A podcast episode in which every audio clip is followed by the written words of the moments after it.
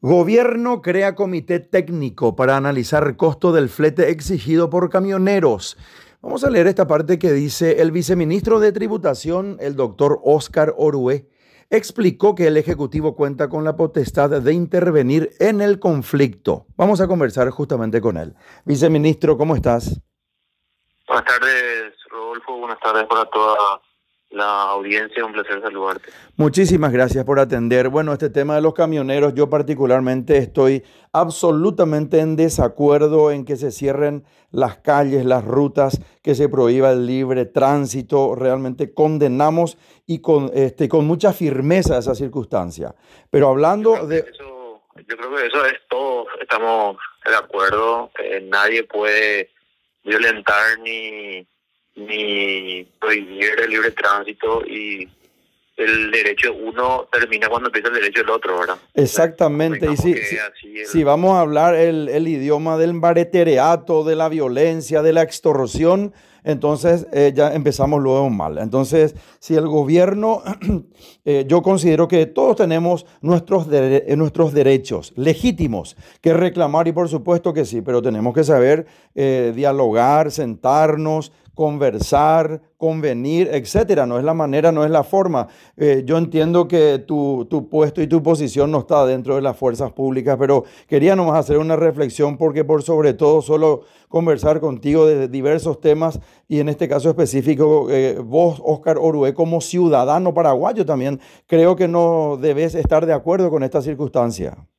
No, totalmente. Nosotros condenamos y, y sobre todo criticamos esta situación creo que esto no hace, eh, no, no, no, construye absolutamente nada, ¿verdad? Así es. Creo que el, la libre manifestación está consagrada en la Constitución Nacional, pero acá no, no se cuestiona esto, lo que se cuestiona es la forma en la cual eh, estas personas eh, quieren hacer valer su derecho, ¿verdad? Así y, y me parece que no es el camino, así es que nosotros también condenamos, de hecho le explicamos que esa es la forma, y bueno, ya entiendo que la tanto la policía como la justicia ya, ya está actuando eh, y bueno, esperemos que también ya eh, se pacifique todo esto y que este decreto ayude a lograr una solución a este problema que, es un problema bastante complejo. Sí, y hablando justamente ya de un tema que sí te compete, el, el tema del decreto, ¿de qué se trata el decreto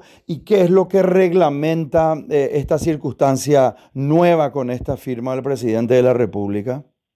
Bueno, este decreto crea un comité técnico que va a depender de la DINATRAM. El comité se llama Comité Técnico eh, de Transporte eh, Terrestre de Cargas. Eh, este comité va a estar, va a tener a su cargo eh, una, un estudio, un análisis eh, para establecer el costo operativo referencial teniendo en cuenta varias variables que en, el, en este caso, ahora Esta comisión o este comité va a estar integrado por diferentes sectores, tanto públicos como privados. van a estar los agroexportadores, la industria, los sectores transportistas, los camioneros, eh, funcionarios del Estado. Entonces ahí se va a, en ese comité se va a ir analizando y cada uno va a traer una propuesta y va a decir, bueno, los costos operativos eh, sobre eh, un camión de 27 mil kilos es tanto. Y ahí van a comenzar a ver el costo. Este costo se va a establecer como un, un costo referencial y a partir de ahí las partes van a poder negociar el precio del flete. Tipo, tipo, tipo una mesa negociadora se está haciendo entonces. Claro, claro, eh, exactamente. Ahí es donde se van a discutir justamente y se van a poner de acuerdo porque eh, los costos son fijos. Eh, en tu caso, eh, Rodolfo, vos te dedicas a hacer producciones. Vos sabés que para poder emitir un programa vos tenés costos fijos Sí. Eh, tenés que pagar al canal, tenés que pagar a, tu funcionario, tenés que a lo mejor comprar eh, cámaras, todo el equipo logístico, ¿verdad? Y esos son tus costos, ¿verdad? En el caso del transporte también tiene sus costos. Y ahí se va a analizar cuánto es lo que cuesta poder hacer una prestación de servicio de transporte terrestre. Vamos a poner... Sí, vamos a poner la mejor hipótesis. Oh, pero, pero antes de mi pregunta, discúlpame, te sigo escuchando. No, Y ahí es donde se va a fijar por lo menos un, costo operativo referencial. A partir de ahí las partes ya van a negociar. Mira, eh, uno a lo mejor va a ofrecer eh, 5, 10, 15% de rentabilidad y bueno, eso ya la oferta y la demanda fija el precio del flete. Por eso es importante diferenciar. El, costo no es lo mismo que el precio. El precio es cuando ya, ya está incluido mi ganancia o mi rentabilidad cuando presto un servicio o cuando me dedico a una actividad económica. Ahora, lógicamente, cualquier persona que se dedique a eso, la idea es ganar dinero. ahora Entonces, acá lo cierto y lo concreto es que el problema de la de los camioneros es la falta de formalización. Mm. Por eso, por eso es que al final ellos cuando prestan servicios no le pagan lo que ellos creen que tienen que cobrar. ¿Por qué?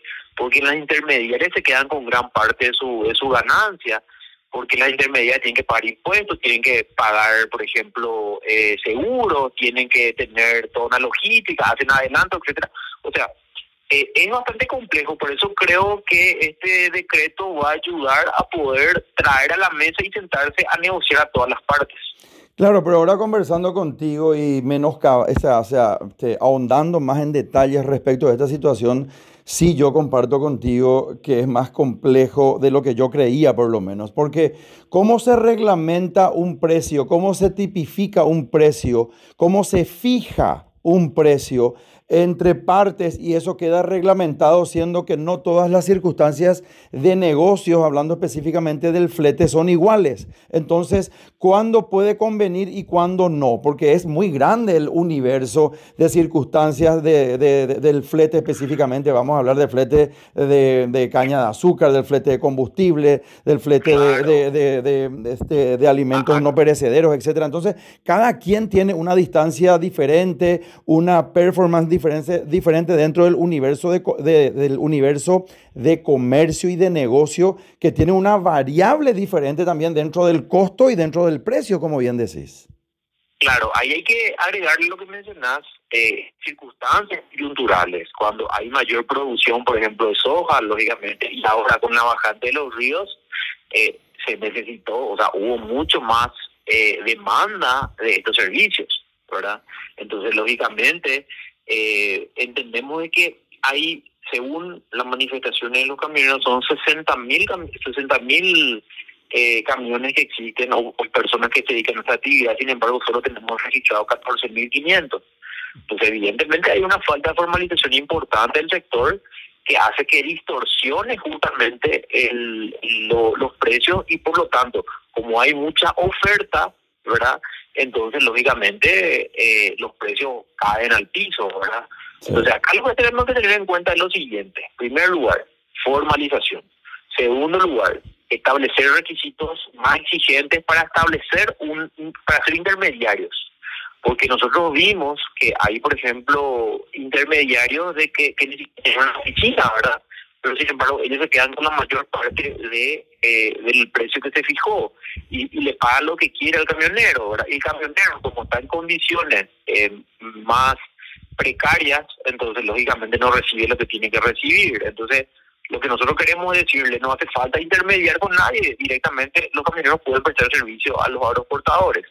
Entonces, pero necesitan formalizarse. Eso en primer lugar. En segundo lugar, eh, también establecer condiciones más exigente. El decreto prevé eh, un registro de intermediarios que va a controlar la DINATRAM eh, y ahí también vamos a establecer eh, un, criterio más exigente para poder registrarlo. Después vamos a establecer una carta aporte, una carta flete, ¿verdad? Que ese documento cada transportista va a tener que tener en su unidad de camión cuando se, se controle y ahí va a tener que figurar el precio por el cual se pactó convengamos que este decreto no establece el precio, o sea, no le dice cuánto es lo que tienen que eh, fijar de precio. Uno ya va a negociar dentro de la, libre concurrencia, dentro de la ley de la oferta y la demanda, ¿verdad? Pero sí por diferencial costo, ¿verdad? Porque hay que tener, por ejemplo, si tu camión es nuevo, eh, cuántos kilos tiene tu camión, cuántos kilos puede llevar, eh, la distancia, tal como lo mencionaba. O sea, son muchas variables que hay que tener en cuenta para poder eh, establecer un costo operativo referencial y a partir de ahí ir a negociar entre las partes. Ahora, hay que también ser sincero, eh, Rodolfo. en el en, en mayo cuando yo participé y el, el, el gobierno fue testigo de honor de ese acuerdo entre los privados se pactó que iba a subir un 5% el flete y al final los camioneros denunciaron que nunca cumplieron, ¿verdad? Entonces, también tenemos que exigirle a los aeroportadores que cumplan con lo que pactan, ¿verdad? Porque al final hay un problema en el, en el sector privado, hay un problema de entendimiento. Pero vuelvo a decir, para mí el problema principal es la falta de formalización. Si es que eh, te pregunto, para entender mejor, o quizás yo pueda entender, pero para munirle de mejor información a la audiencia, cuando hablamos de intermediarios, ¿cuál es el papel que juegan aquí los intermediarios hablando específicamente eh, del negocio del transporte? Bueno, como, como las agencias, eh, o en este caso los aeroportadores, cuando contratan eh, quiere que le emita factura, como los camioneros no tienen factura, entonces alguien se hace cargo del pago de impuestos y le emite la factura correspondiente. Ese en primer lugar. En segundo lugar, se hace cargo, por ejemplo, del seguro, ¿verdad?, que tienen que tener los eh, cuando se transporta una mercadería y otros gastos eh, eh, relacionados a todo el, el, la prestación del servicio, ¿verdad?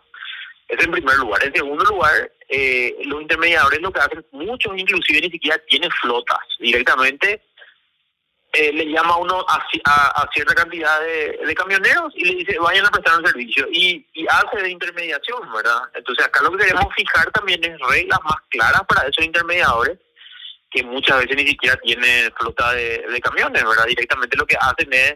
Eh, eh, los aeroportadores piden eh, el flete y ellos se encargan de conseguir los camioneros. O sea, inclusive ni algunos ni siquiera tienen oficina, algunos se, se juntan solamente por temporada y, y, hacen la intermediación, después desaparecen.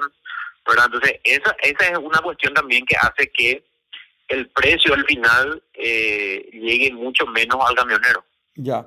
Bueno, y finalmente, palia de alguna forma esta circunstancia del decreto presidencial? Porque vemos que el paro aún continúa.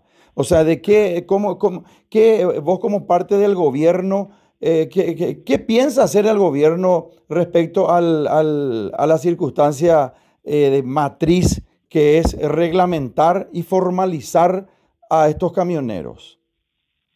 Eh, nosotros creemos que el, el problema, eh, ahora vamos a tener que sentarle a todas las partes y hablar ya cuando se, se empiece a ejecutar el comité, empiece a funcionar el comité, ¿verdad? Eh, eso en primer lugar. Nosotros creemos que es una, una solución, este, este, esta situación con el decreto se va a poder solucionar, pero también dependemos de, del ánimo y de, de la predisposición de, de todas las partes, eh, Rodolfo. Esperemos que, que, que ellos también eh, acepten y comiencen a, Porque hay un problema real. El problema es que hoy tenemos un paro de camioneros a nivel nacional, ¿verdad? Entonces, eh, tenemos que tratar de buscar mediar entre las partes y que con este decreto creemos que va a poder ser posible. Ya. Finalmente, no quiero despedirme de vos, viceministro, sin preguntarte cómo estamos, cómo cerramos junio, cómo cerramos julio, ahora que está iniciándose este mes de agosto respecto a la recaudación. ¿Cómo estamos? Se cortó. Vamos a, vamos a retomar. Que nos responda la última pregunta el viceministro. Seguimos, seguimos. Eh, escuchaste la pregunta que te había hecho y te repito por, de, cualquier manera porque se cortó la llamada. ¿Cómo, cerramos? ¿Cómo cerramos junio y julio? Sí, bueno, tanto junio como julio cerramos positivamente, inclusive con montos superiores a lo que quedó en el 2019 eh, ya que el 2019 fue un año prepandémico y bueno, lógicamente mayor al 2020, ¿verdad? Estamos recuperándonos bastante, mucho más rápido de lo que nosotros habíamos esperado y este agosto también se ve muy positivo. En julio cerramos con un 19% arriba. Eh, junio fue un poco menor, fue solo 3%, pero positivo eh, al final.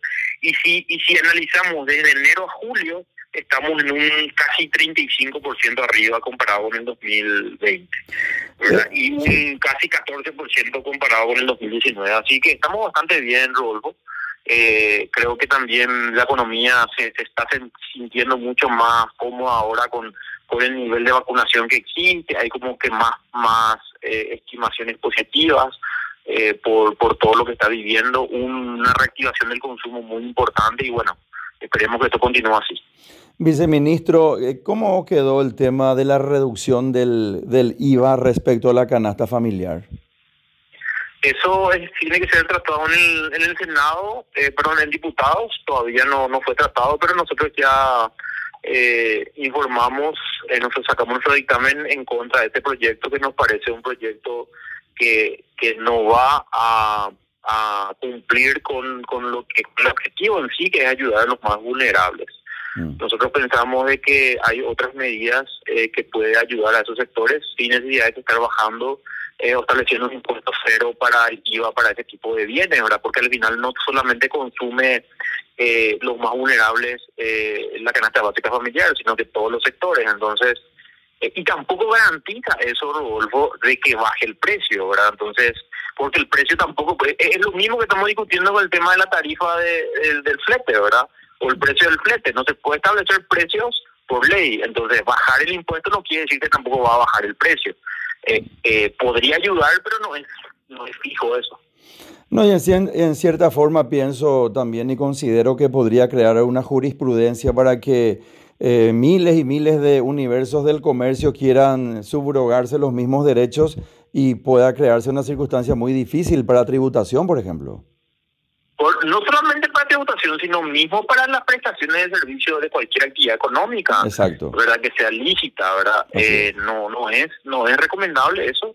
Eh, y bueno, eh, creo que hoy también el Senado ha analizado el decreto que emitió el Poder Ejecutivo y bueno, hoy ya está se remitió nuevamente a las comisiones de tal manera de ir tratando eh, el proyecto, ¿verdad? Y bueno, que haya mucho más tiempo para poder analizar sin la presión que están que estaban ejerciendo estos sectores. Viceministro, eh, vos sos cerrista, mañana juega Olimpia Flamengo por la Copa Libertadores. ¿Querés eh, arriesgar un resultado? Y esperemos que gane Olimpia, ¿verdad? Como paraguayo siempre yo apoyo a los equipos eh, nacionales, ¿verdad? Eh, no, no hay diferencia ahí. Y bueno, espero que, que gane Olimpia, ¿verdad? Por lo menos 1 a 0. Eh, y, mucho mucho éxito para todos los olimpistas, ¿verdad? Eh, de un cerrista de corazón, igual siempre apoyamos a, todos los equipos paraguayos. Lo tomo de buena manera como olimpista. Muchas gracias, viceministro. Un gran abrazo. Gracias, Rodolfo. Muy amable. Muchas gracias. Conversamos con el viceministro de, de Tributación, el doctor Oscar Orué. Vamos por Más Paraguay Radio, primero de marzo, de la mega cadena de comunicación.